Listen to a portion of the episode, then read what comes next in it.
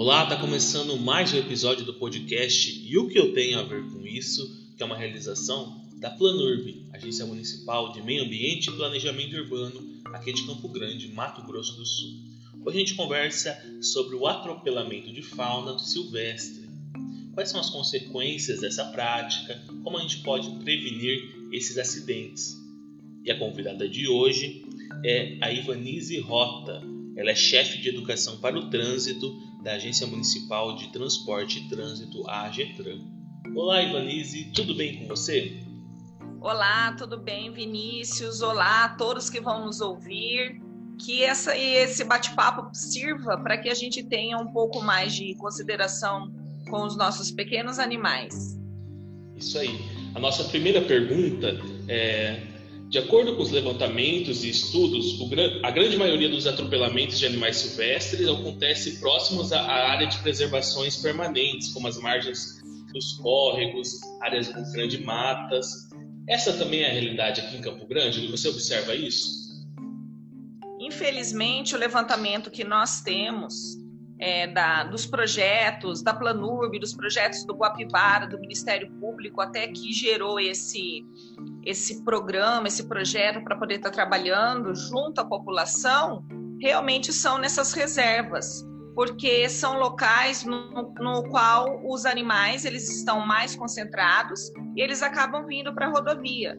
Ou seja, para pegar comida ou para fazer a travessia muitas vezes de um lado do outro. Então, infelizmente, continua sendo nessas margens. Mas, Vinícius, como Campo Grande tem é, muita área ainda sem a construção civil, sem o, o, os prédios, na verdade, também circulam os animais. E por incrível que pareça, até araras já conseguiram ser atropeladas. Então, e tudo isso aqui dentro do bate-papo, a gente vai saber o porquê que isso acontece na nossa cidade.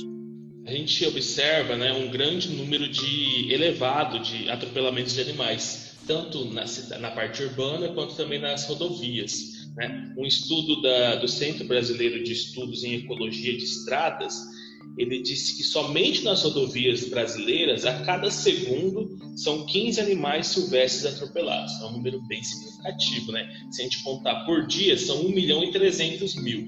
E por ano, 475 milhões em média. É muita vida animal sendo perdida e esses acidentes também, é, quando são animais grandes, acabam, acabam ocorrendo também a morte das pessoas.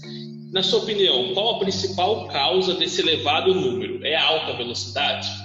Vinícius, é, isso é uma afirmação. Na verdade, quando a gente desenvolve uma velocidade acima da permitida na via, porque quando tem essas reservas que a gente acabou de falar dentro da área urbana, tem também a placa de advertência dizendo que ele pode ter animal silvestre, que você tem que andar naquela velocidade da via. Nas estradas também está dizendo cuidado com os animais silvestres. Muitas vezes a pessoa fala, ah, é pequenininho, eu não vi. Passa em cima de uma cobra, de um coati, de uma, de uma tartaruga. Mas acontece que atropelam antas. Então atropelam antas, atropelam lobos, atropelam, atropelam emas. Então não é porque não viu, o que a gente não vê? Você não vê quando você está numa velocidade acima da via. E é importante o ser humano per, é, perceber que nós invadimos os espaços dos animais, não são eles que estão invadindo o nosso espaço. É um número elevadíssimo. Somos nós, seres humanos, destruindo o habitat né, da, dos animais e depois ainda destruindo as suas próprias vidas. E como você bem disse, provocando acidentes, às vezes matando a nossa família. Então, nós precisamos realmente é, ter essa percepção de velocidade, a velocidade adequada para a via. O ser humano ainda tem a decisão de atravessar ou não atravessar a via, de caminhar na rodovia ou de caminhar na calçada ou, ou na rua correndo risco, mas o animal não. E aí a gente ainda fala, quando você vê um animal, não adianta você ficar buzinando. As pessoas buzinam para o animal, dá luz alta. Isso só vai atrapalhar. Então, quando você joga luz no animal, principalmente na estrada, é aí que ele paralisa. Ou você buzina, ele não sabe de onde está vindo o barulho. Então, é, ele age por instinto, é importante nós frisarmos isso. Ele não tem esse poder de decisão. Então, cabe a nós, seres humanos, pensantes, deixarmos a ignorância de lado, deixarmos o egoísmo de lado e fazer parte dessa sensibilização. Vamos sensibilizar a nós mesmos e aos outros para que as pessoas realmente é, possam cuidar dos animais nas estradas também. E o que o município de Campo Grande tem feito para que esse número diminua? No início do ano, a gente começou uma campanha né, sobre os animais silvestres, a fauna silvestre, que a Getran também é parceira, fizemos uma blitz de conscientização. Infelizmente, por conta da pandemia, né, nós estamos alterando né, a nossa forma de agir, então estamos vindo online para conversar com a população. Além disso, você falou de placas que são instaladas, é, é, redutores de velocidade. O que mais que Campo Grande está fazendo? Campo Grande olha para esses animais? Na verdade, há bastante tempo que a gente tenta fazer com que a população compreenda o quão prazeroso, bonito, referência nacional, internacional. As, quando você diz que, as, que você olha para o céu e vê tanta arara, eu moro aqui perto da Lagoa Itatiaia. Então, são a diversidade de animais que passam pelo céu ou, ou pela terra aqui é impressionante. Então, ao invés de valorizar isso, as pessoas elas não olham para o céu, não olham para a terra, ficam olhando para o próprio umbigo. Então, as placas, elas têm muito ali nas reservas dos Parques dos Poderes, em todos a, o entorno em Campo Grande, ali no Lago do Abor, aqui próprio na Lagoa. Ontem eu vinha também pela pela Tamandaré, ali na região do, do Segredo, ali também tem bastante é, placas advertindo. Então, não é falta de informação nem de visualização, porque a gente convive com, com esses animais no dia a dia. Então, é, Campo Grande tem esse é, projeto do Ministério Público, que é o Apivara, a Planurb agora aumentou ainda mais a questão de, dos cuidados e de informação. Vinícius, às vezes a gente acha que falta informação. Eu muitas vezes acho que falta é realmente a pessoa colocar em prática aquilo que ela já tem. Eu já estou informada, eu sei que eu tenho que andar 30 porque ali passam os animais mas eu não consigo colocar em prática. Então, a informação é bastante importante para que a gente possa realmente desenvolver essa cultura de cuidar, cuidar do outro, cuidar do ser humano e principalmente dos animais, como eu disse já na outra, na outra resposta, porque ele não tem o poder de decisão. Ele simplesmente age por instinto e ele realmente precisa ou ele atravessa de um lado para o outro porque nós, de uma maneira ou de outra, invadimos o espaço deles. É, sobre essa consciência da, da, população, a gente observa, por exemplo, que a questão de beber, é, beber e dirigir, né, ou o uso de, do cinto de segurança, são hábitos que às vezes a pessoa sabe, todo mundo sabe que não pode, né, que, que deve, não pode beber enquanto dirige, ou tem que usar o cinto de segurança. Eu acho que também o pessoal deve olhar para essa questão de velocidade dos animais, né, esse cuidado com os animais e também ter essa consciência. Tendo em vista isso, você acredita que a educação para o trânsito é um fator decisivo para a diminuição desses atropelamentos? Ele é um fator contributivo, porque eu preciso da educação para o trânsito, eu preciso da engenharia e eu preciso da fiscalização.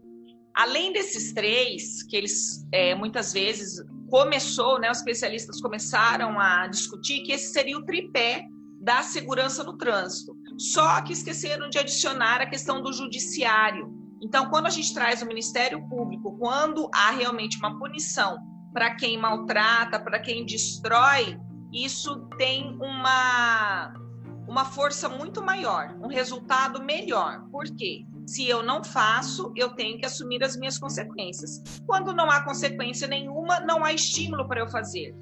Então, quando você fala da questão de não cumprir regras, os últimos três óbitos que nós tivemos em Campo Grande foram três pessoas embriagadas.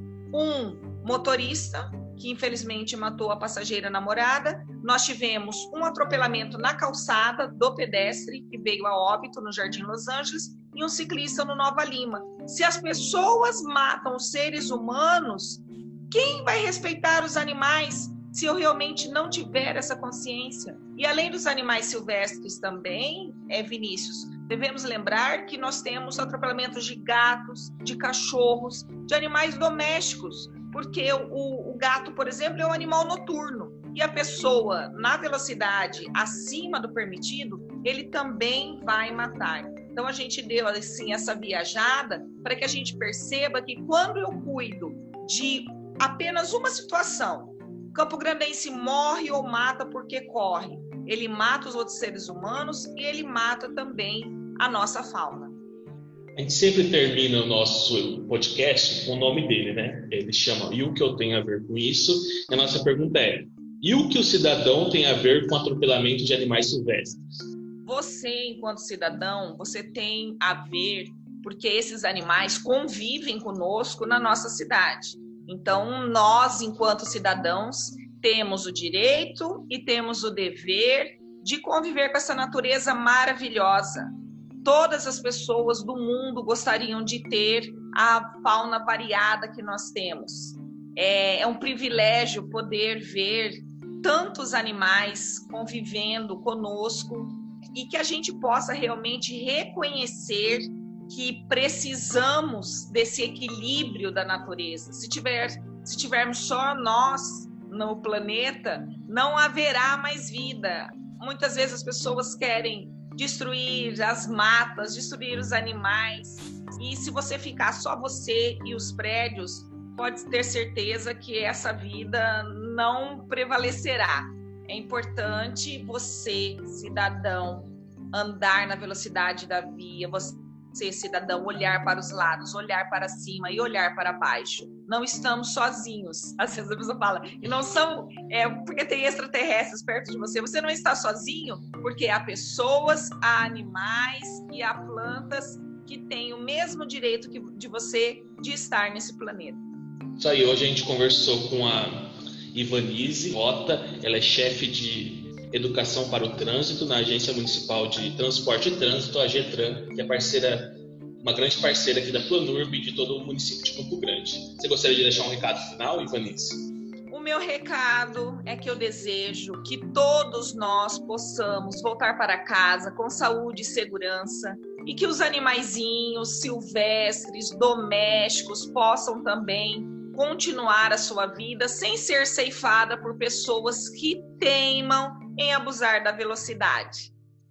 Então tá, a gente termina por aqui. Um grande abraço e até mais. Abraço a todos.